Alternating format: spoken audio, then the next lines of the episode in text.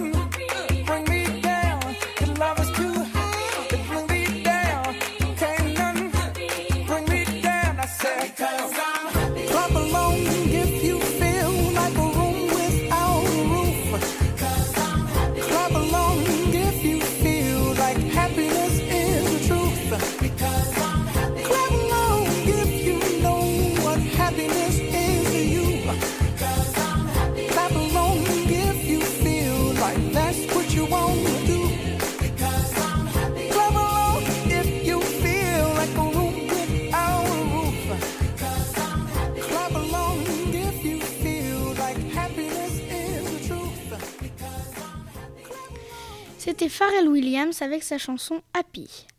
Nous pouvons maintenant continuer avec nos planètes. Passons à présent à Jupiter. Jupiter est la planète la plus grosse de notre système solaire. Jupiter est aussi très connue pour la tempête d'une grandeur de deux fois la Terre.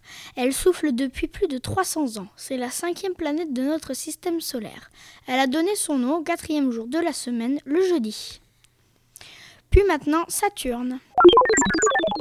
Saturne est connue pour ses anneaux très larges mais très fins. Elle a donné son nom au sixième jour de la semaine, le samedi. C'est une planète gazeuse.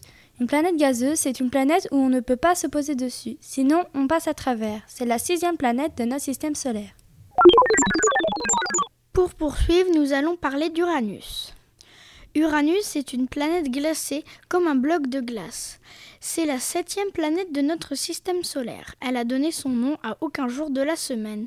Uranus possède 27 satellites connus aussi sous le nom de Lune. Et pour terminer, nous allons parler de Neptune. Neptune est la planète la plus éloignée du Soleil. C'est la dernière planète gazeuse. Jupiter, Saturne, Uranus et Neptune. C'est aussi la dernière planète de notre système solaire. Les vents de Neptune peuvent atteindre les 2000 km/h.